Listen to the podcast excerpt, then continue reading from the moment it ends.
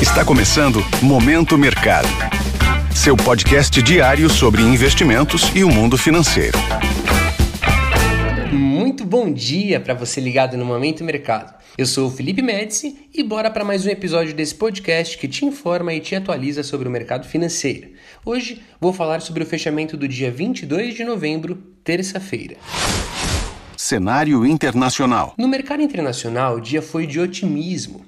As perspectivas de redução do ímpeto de aperto monetário, ou seja, de elevação de juros nos principais bancos centrais do mundo, incluindo o Fed, o Banco Central norte-americano, sustentaram o bom humor dos investidores e a busca por mais risco. Nos Estados Unidos, a um dia da publicação da ata da última reunião de política monetária do Fed, que acontece hoje, alguns dirigentes da autoridade monetária deram declarações e não indicaram indicaram intenção de maiores elevações de juros nas próximas reuniões. Assim, os investidores foram às compras, fazendo com que os principais índices acionários de Nova York avançassem, como o S&P 500 e o Nasdaq, que subiram 1,36%. Assim, as posições compradas destes índices, isto é, que acreditam na alta deles, foram favorecidas.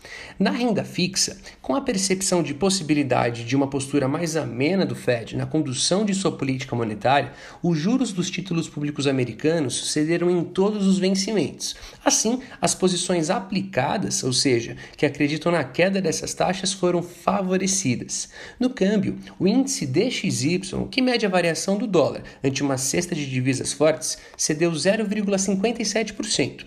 A fraqueza do dólar impulsionou a alta do petróleo no mercado futuro, que também foi impactado por rumores desmentidos de que a OPEP, Organização dos Países Exportadores de Petróleo e Aliados, planeja aumentar a produção do óleo. Cenário nacional. Por aqui, no câmbio, depois de dois dias de queda, o dólar voltou a subir ante o real na contramão do movimento visto no exterior, ou seja, de fraqueza do dólar ante divisas emergentes.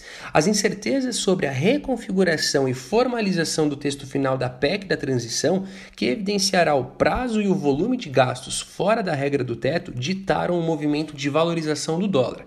Ao fim do pregão, a divisa americana fechou em alta de 1,3%, cotada a 5 R$ 5,37.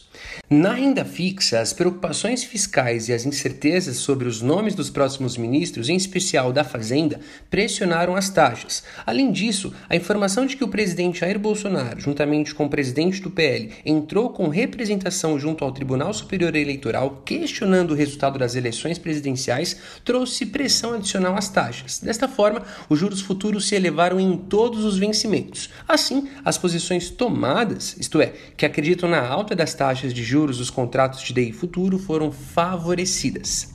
Na bolsa, o Ibovespa se descolou de seus pares no exterior. As incertezas políticas e fiscais fizeram com que o principal índice da bolsa brasileira recuasse 0,65%, retomando o nível dos 109 mil pontos, um destaque negativo para Azul e Gol, que recuaram mais de 4%.